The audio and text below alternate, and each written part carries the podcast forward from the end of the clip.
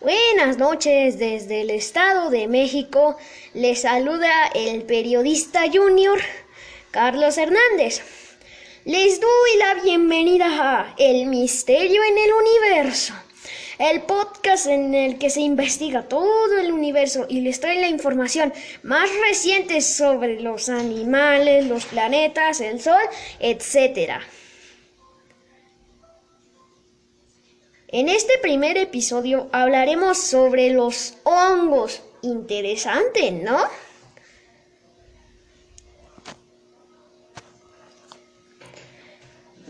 También tendremos dos invitadas en cada edición de este programa. Y le doy la bienvenida a mi primera invitada, Gabriela Reyes. Hola. ¿Qué tal estás? Muy bien.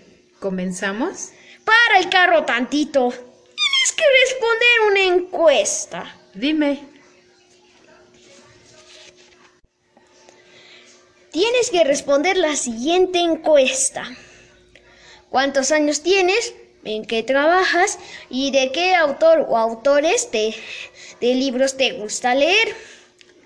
Tengo 40 años, trabajo en casa y me gusta leer a Ken Follett y Alberto Vázquez Figueroa. Interesante. Ahora sí ya comencemos o si no ella se... No, sí, sí se pone bien enojona. Así que voy a comenzar a leer. Muchas personas solo piensan en los hongos como miembros del reino de las plantas. Sin embargo, hay una diferencia fundamental entre ellos y las plantas verdes. Estas últimas son capaces de fabricar, entre comillas, los compuestos orgánicos necesarios mediante la fotosíntesis, que solo puede producirse perdón, en presencia del pigmento verde, la clorofila. Los hongos no poseen este pigmento. Varios de estos forman una asociación con los raíces, con las raíces de los árboles, lo que es una de las razones por las que ciertas clases crecen generalmente cerca de determinado, determinadas especies de árboles. Mmm, qué interesante.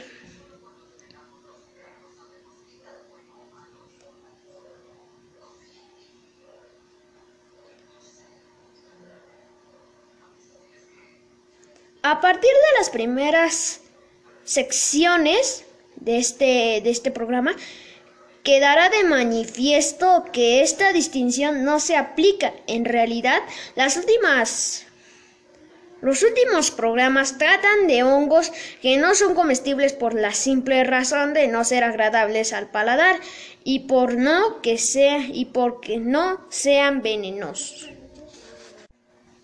Vamos a leer un poquito de, este párrafo que estoy viendo.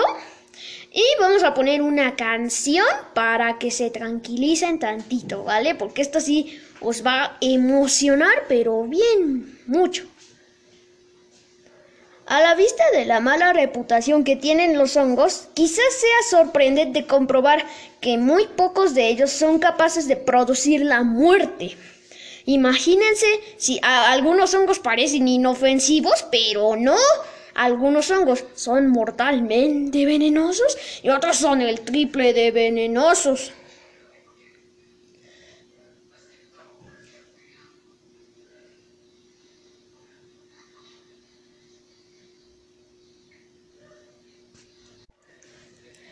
El amanita paloides, es que es un nombre muy, muy, un poco, muy poco pronunciable.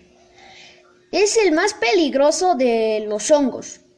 Probablemente es el responsable del 90% de las muertes ocurridas en Europa por envenenamiento, por envenenamiento de hongos. Imagínense, ya casi extermina todo Europa.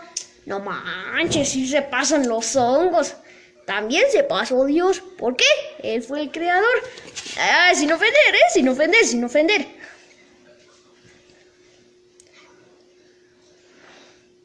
Bueno, la imagen superior, bueno, es que yo estoy leyendo este un libro, de aquí saco a veces las las claves estas para servir el programa.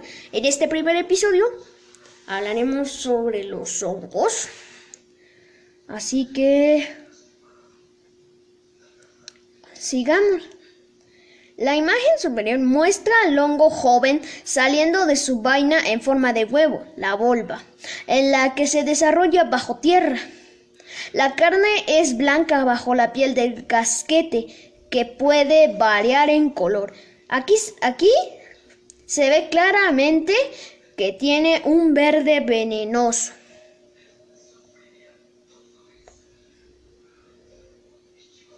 El amanita virosa es otra de las especies de un bosque.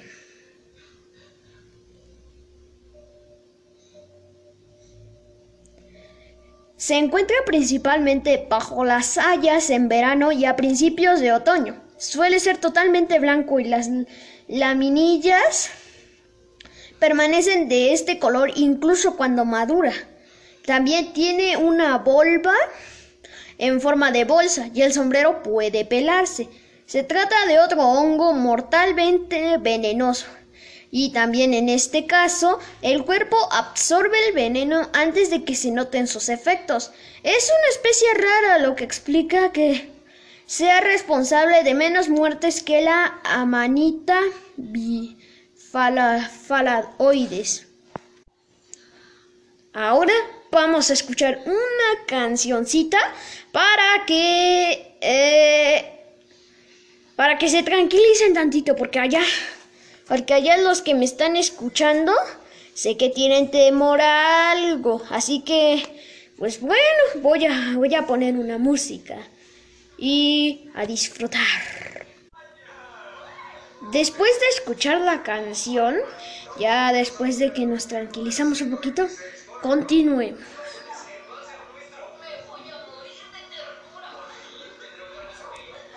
cornezuelo del centeno Claviceps purpera.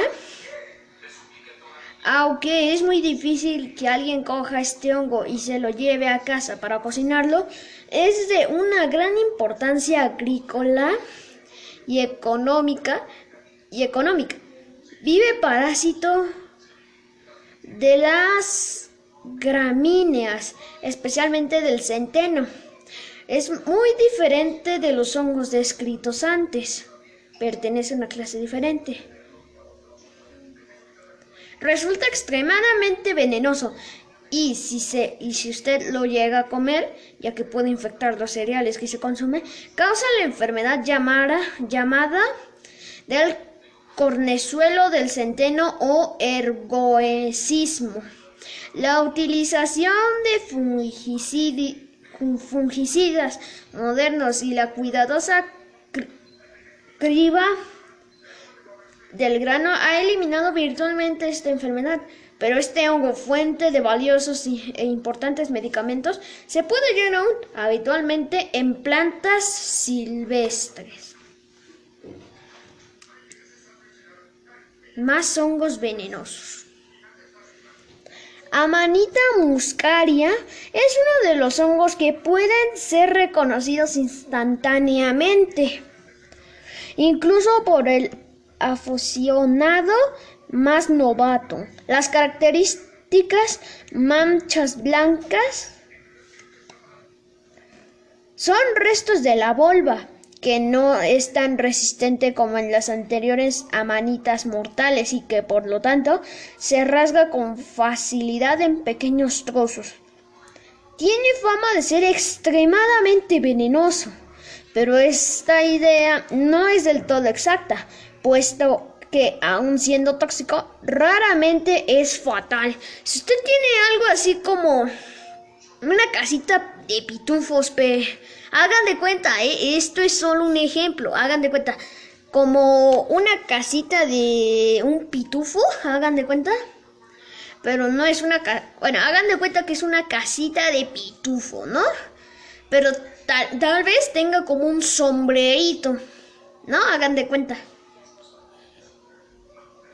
Ok, ¿ya me entendieron? Bueno.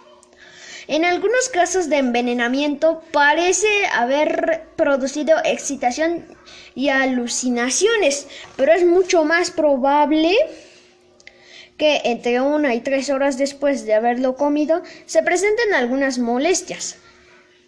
Se cree que el veneno se encuentra especialmente concentrado en la piel del sombrero. Este hongo ha sido utilizado desde épocas medievales para eliminar las moscas. Se troceaba y colocado en tazones con leche. Dejaba sin conocimiento a las moscas que la bebían. La manita muscaria se encuentra en bosques, habitualmente entre abedules, pero también bajo pinos y abetos a finales del verano y en el otoño. Ya ven, por eso les digo que hay que tener cuidado con los hongos, porque no casi, casi todos son venenosos. El Entolomas sinautum se parece al champiñón silvestre en algunas fases de su desarrollo.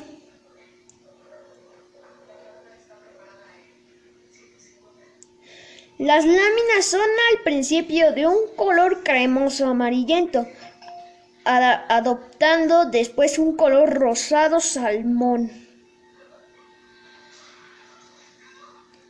No hay anillo en el, piel, en, en el pie.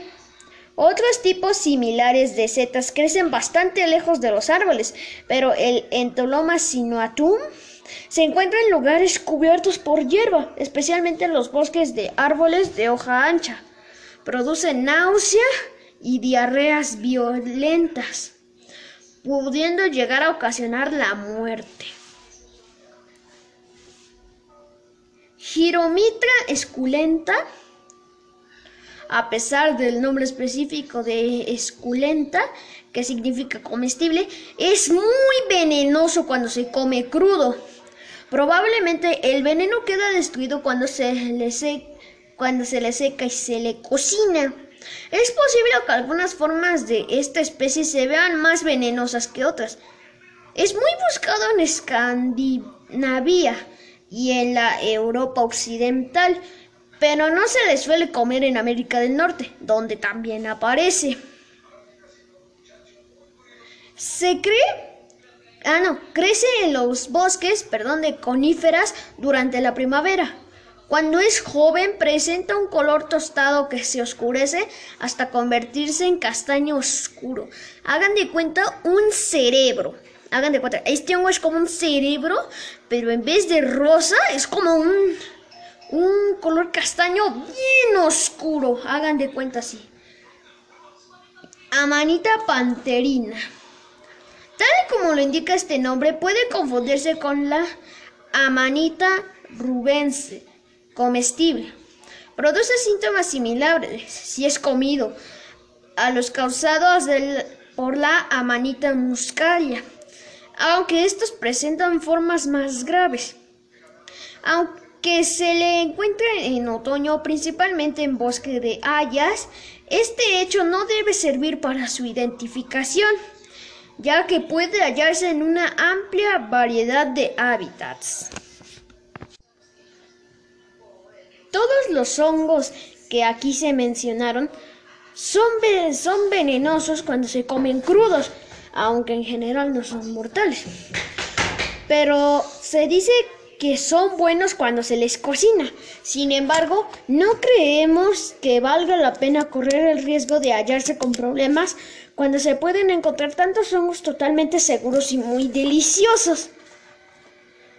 El Boletus satanus no se merece su nombre ni su reputación, aunque sea en realidad muy indigesto. Es cierto que exhibe una amplia variedad de color de mal, de mal aguero.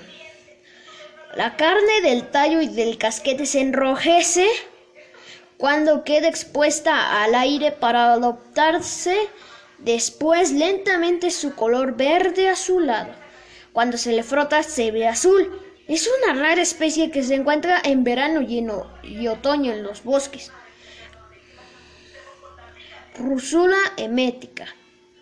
Con su, como su nombre ya, ya lo explica. Lo que sucede, bueno, con su nombre ya, ya se explica lo que sucede si se come crudo. Tiene un olor desagradable y un sabor áspero y picante. Se le encuentra en otoño bajo las coníferas.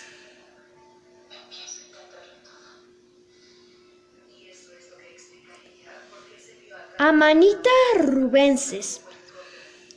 Recibe este nombre porque la carne adopta un tono rosado cuando se rompe o se la frota. En el caso de un ejemplar, puede tardar algún tiempo en parecer el color rosado. Es posible confundirlo con el más peligroso, Amanita panterina. Como muchas especies de hongos que se ven infestadas, de larvas de insectos, esta amanita parece particularmente inclinada a su ataque. Al igual que todas las demás especies de amanita, se la encuentra en los bosques, siendo una de las primeras en, aparecer en otoño. Lactarius dorminosus. Los lactarios se caracterizan por la exudación de un fluido lechoso cuando se le daña o se rompe su sombrero o sus láminas.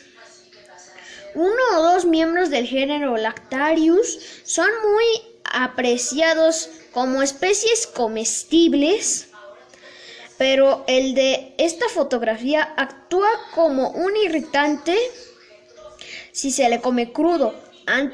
Hago un pequeño paréntesis.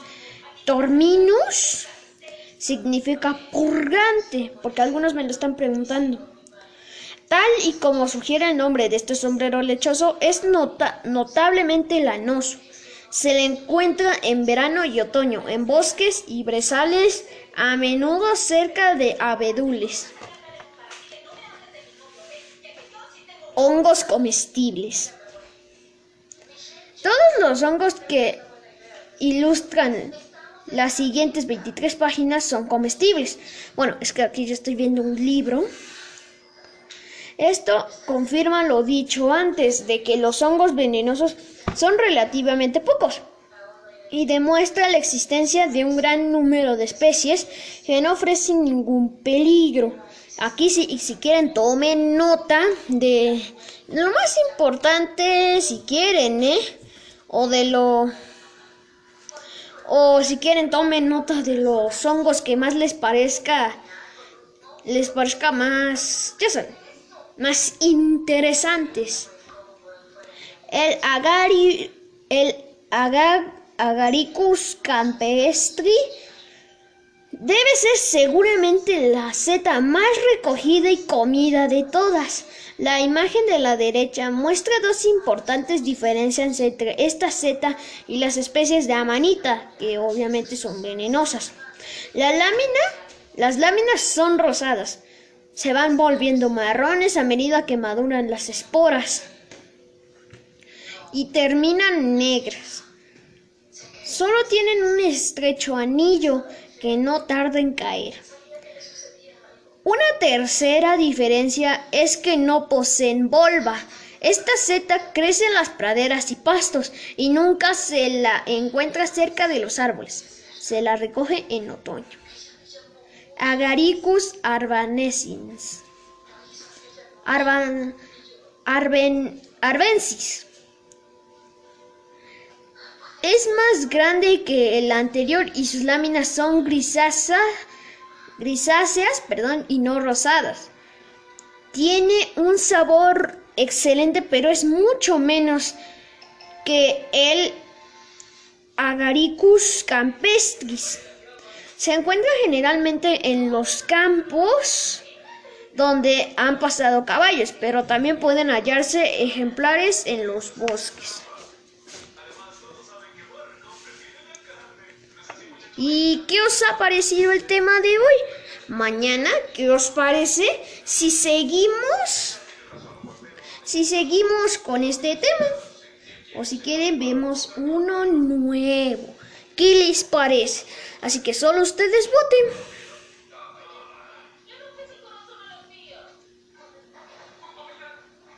Pues nada. Aquí ha, concluido nuestro primer episodio de, de Misterio en el Universo. Espero que os, os hayas os hayáis servido esta información porque eh, yo conozco algunos que me han escrito por bueno que me han escrito y pues yo yo obedezco lo que ustedes me dicen. Y algunos dicen que tienen hon- hongos aquí comestibles y venenosos. Los venenosos tengan cuidado con ellos. Con esos hongos. Y si encuentran comestibles, pues ya, si quieren, recójanlas. ¿Qué os parece? Bueno, el siguiente, el siguiente capítulo vamos a retomar este, este tema. Así que, ¿qué os parece? Así que, pues nada, se ha terminado el episodio de hoy. Espero que lo hayan disfrutado. Bye.